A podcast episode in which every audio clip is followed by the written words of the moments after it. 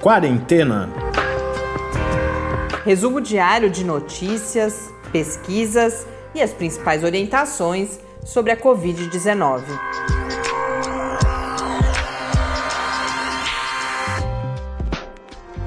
Quarentena, dia 242. Olá, começamos agora nosso do centésimo, quadragésimo segundo encontro aqui no Quarentena. Eu sou Mariana Petson. E eu sou Tarso Fabrício. Hoje eu começo com um abraço para o Fabrício, inclusive de Sydney, na Austrália. Ele já tinha escrito para a gente antes, voltou a mandar uma mensagem falando que gostou bastante das entrevistas que a gente teve. Eh, ele falou na semana passada, então eu imagino que foi aquela série especial sobre duas entrevistas sobre os impactos neurológicos, né, a capacidade do SARS-CoV-2 infectar o cérebro. Também tivemos a conversa com o professor Bernardino, enfim, durante o feriado aí uma série de entrevistas. Ficamos muito felizes em saber que você pôde aproveitar, Fabrício. Um grande abraço para você. Muito obrigada por ter escrito e quem mais quiser também mandar sua mensagem, a grande maioria de vocês já deve saber, mas felizmente a gente continua recebendo novos ouvintes. Então o endereço é podcastquarentena.gmail.com ou no Twitter o QuarentenaCast.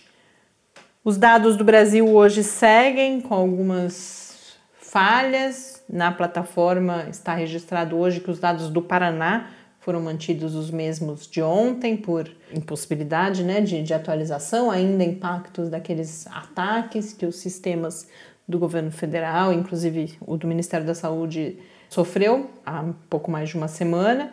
Mas, enfim, os números que nós temos são de 5.779.383 casos no Brasil, com 164.234 mortes. O número registrado de acréscimo nas últimas 24 horas é de 866, mas por esses dias isso não quer dizer muita coisa, porque a gente está falando principalmente dessas atualizações diante dos problemas que foram verificados. A gente olha em detalhe para os números da Bahia hoje, que registra 369.259 casos, com 7.882 mortes. Eu confesso que na pesquisa sobre a Bahia não encontrei muito mais notícias do que alguns comentários sobre os números, mas sem grandes análises também.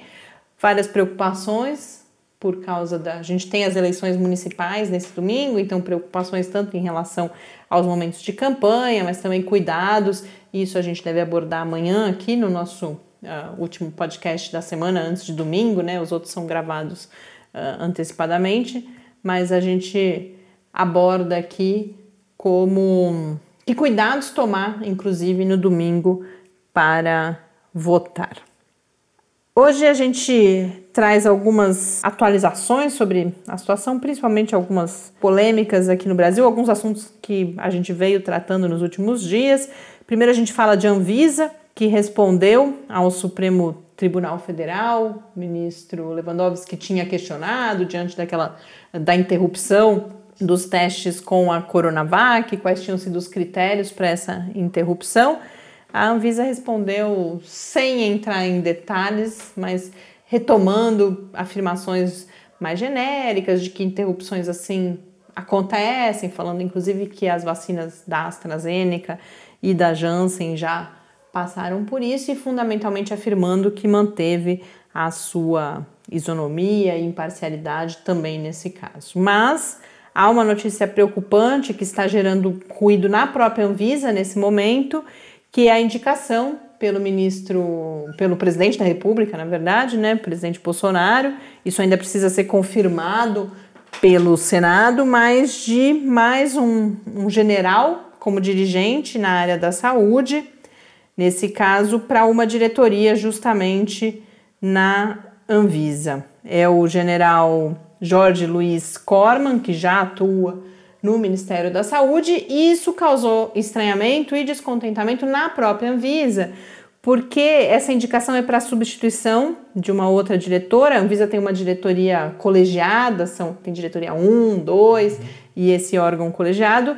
E há uma saída prevista da Alessandra Bastos Soares agora para dezembro, ela que é a diretora mais antiga e havia inclusive um desejo de permanência e além disso, o que eu vi em algumas matérias é que não o nome do Corman não estava sequer no radar e aí há um receio muito grande dentro da própria agência por um desconhecimento dos trâmites regulatórios, mas também que essa indicação signifique um conservadorismo e essa ingerência política, justamente. A gente sabe que a Anvisa está uh, no foco, né? E essa diretoria que seria ocupada por ele, se, se confirmar essa indicação do presidente, é justamente aquela que cuida da parte de desenvolvimento de vacinas. Então, mais um, um elemento aí nessa preocupação toda com a, a, a manutenção dessa justamente uh, isonomia, imparcialidade, dessa análise de fato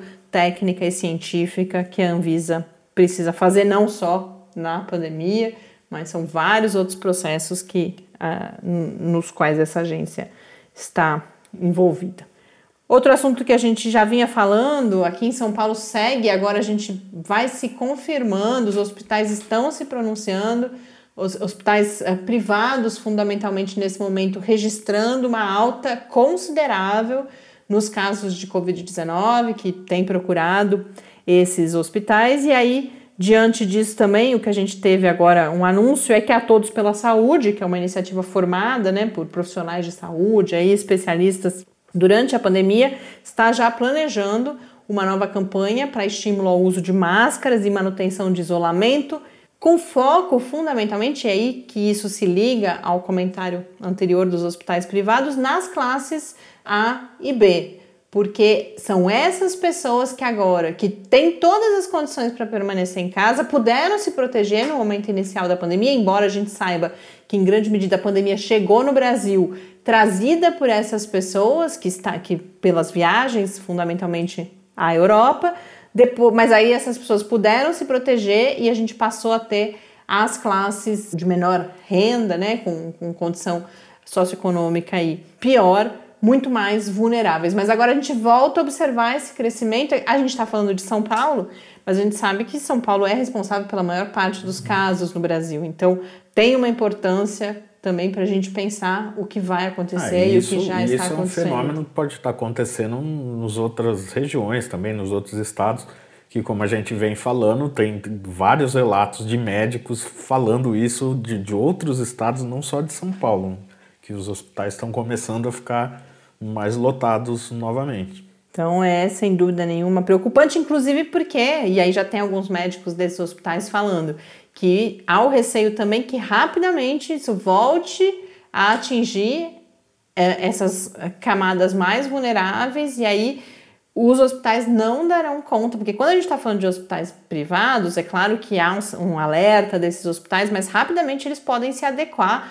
e a demanda nunca será tão grande, tão fora de controle, até porque o gargalo é muito menor do que na rede pública de uhum. saúde. E a tendência é que isso tenha esse reflexo, então é, a situação vai se agravando. Ninguém pode falar que não houve aviso, que não está tendo aviso nesse momento, e ou a gente altera. Uh, é claro que a gente precisa de políticas públicas, mas infelizmente aqui no Brasil a gente não pode contar muito com isso. A gente tem que continuar cobrando, sem dúvida nenhuma, mas a gente também tem o poder de alterar os nossos comportamentos, de atuar como multiplicadores para a gente se possível, reverter essa tendência.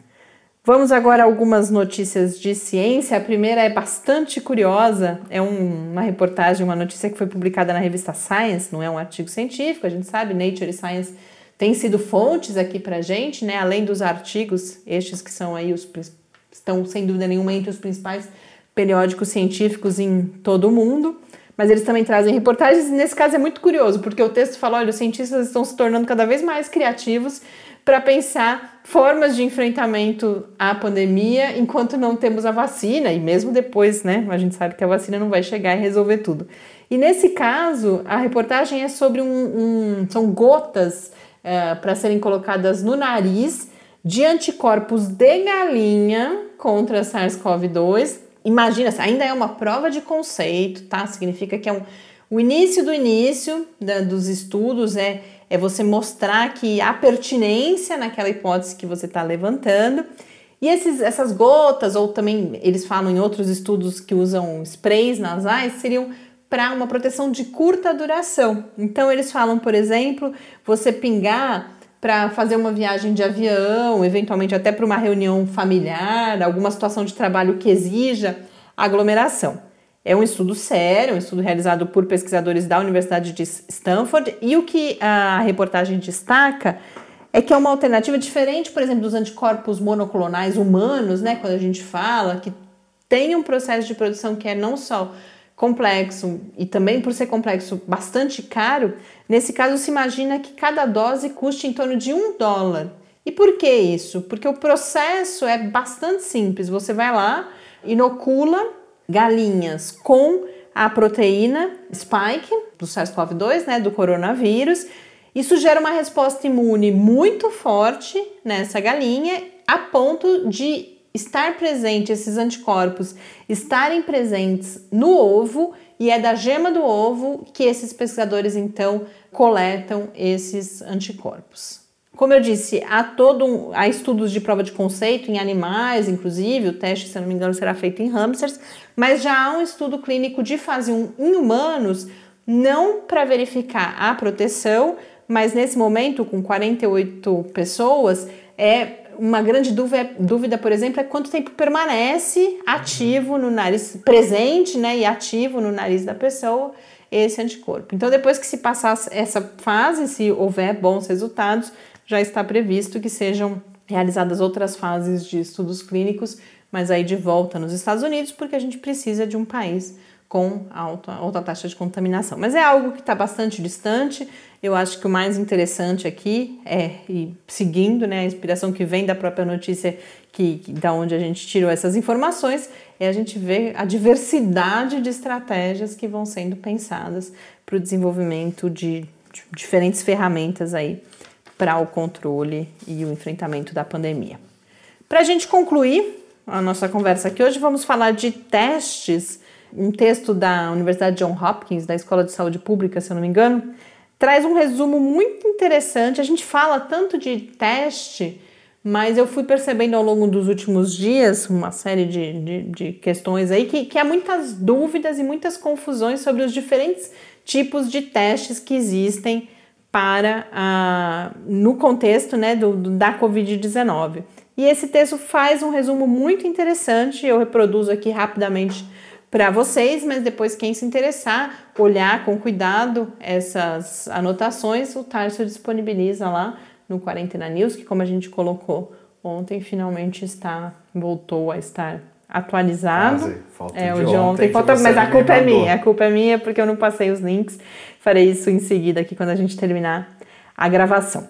Mas então, que tipos de teste que a gente tem? A gente sabe, isso talvez esteja mais claro para as pessoas, testes diagnóstico e testes de anticorpos, embora a gente saiba que há ainda muita confusão. Mas teste de diagnóstico é para você, na hora que você está doente, justamente fazer o diagnóstico, confirmar a infecção ou não pelo SARS-CoV-2. E entre os testes diagnósticos, são, eles são de dois tipos: os moleculares e os de antígeno.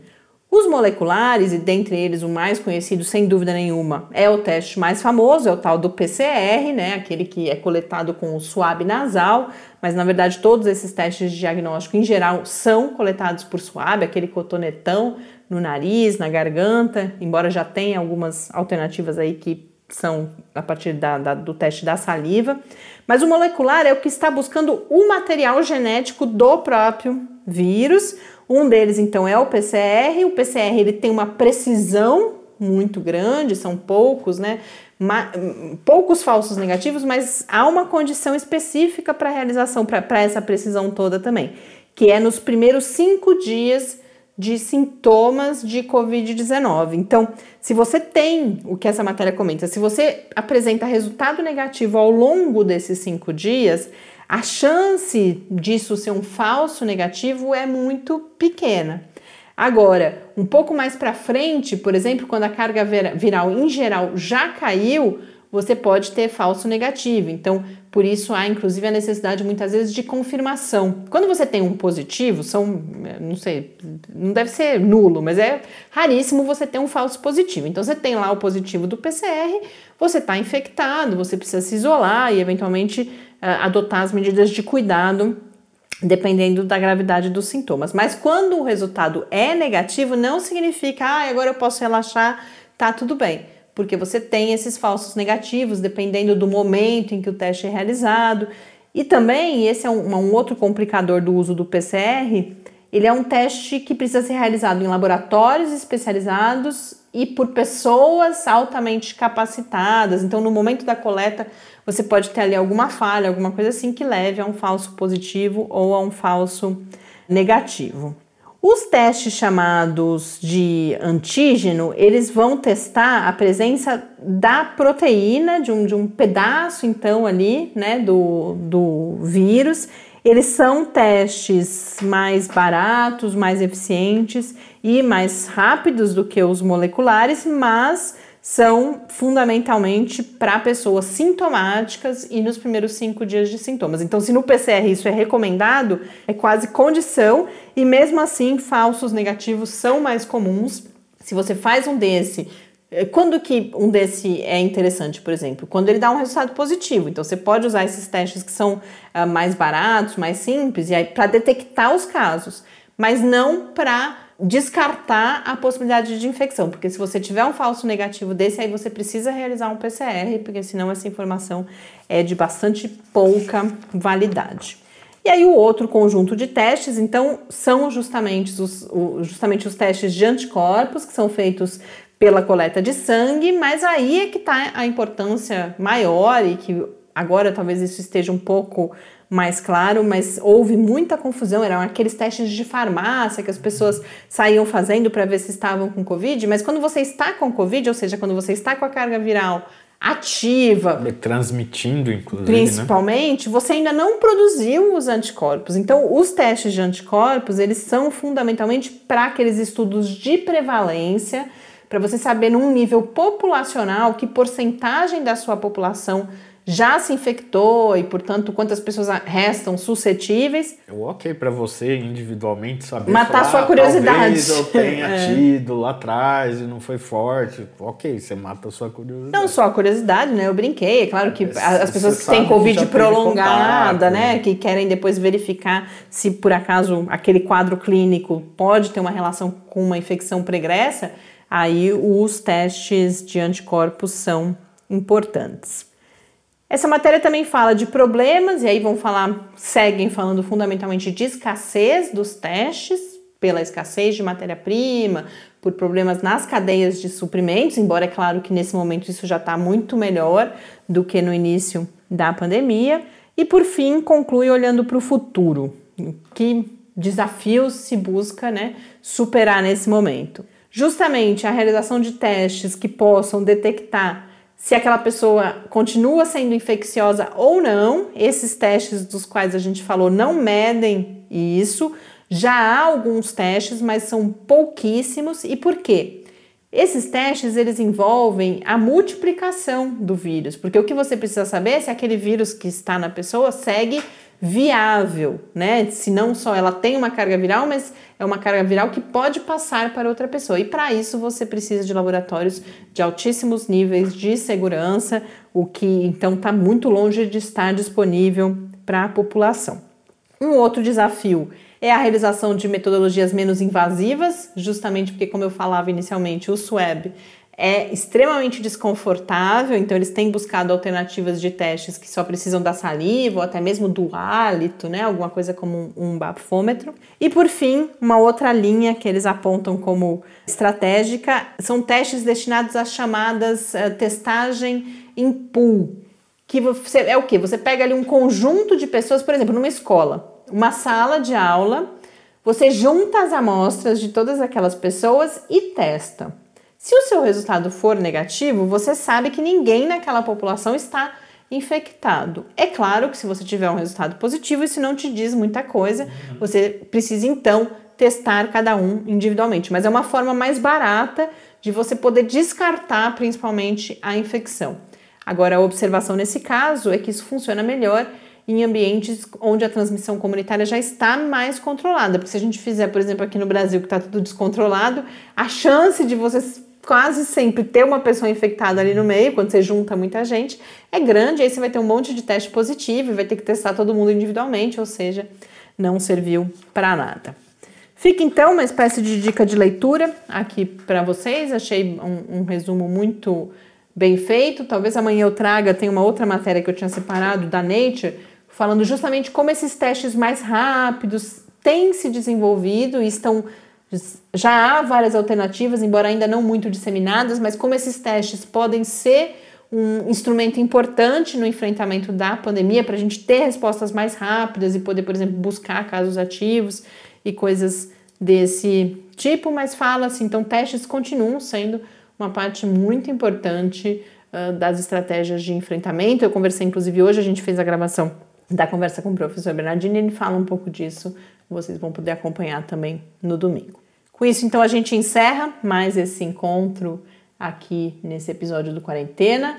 Um grande abraço para todas as pessoas que nos acompanham. Amanhã estaremos aqui de volta. Até amanhã, então. Até amanhã.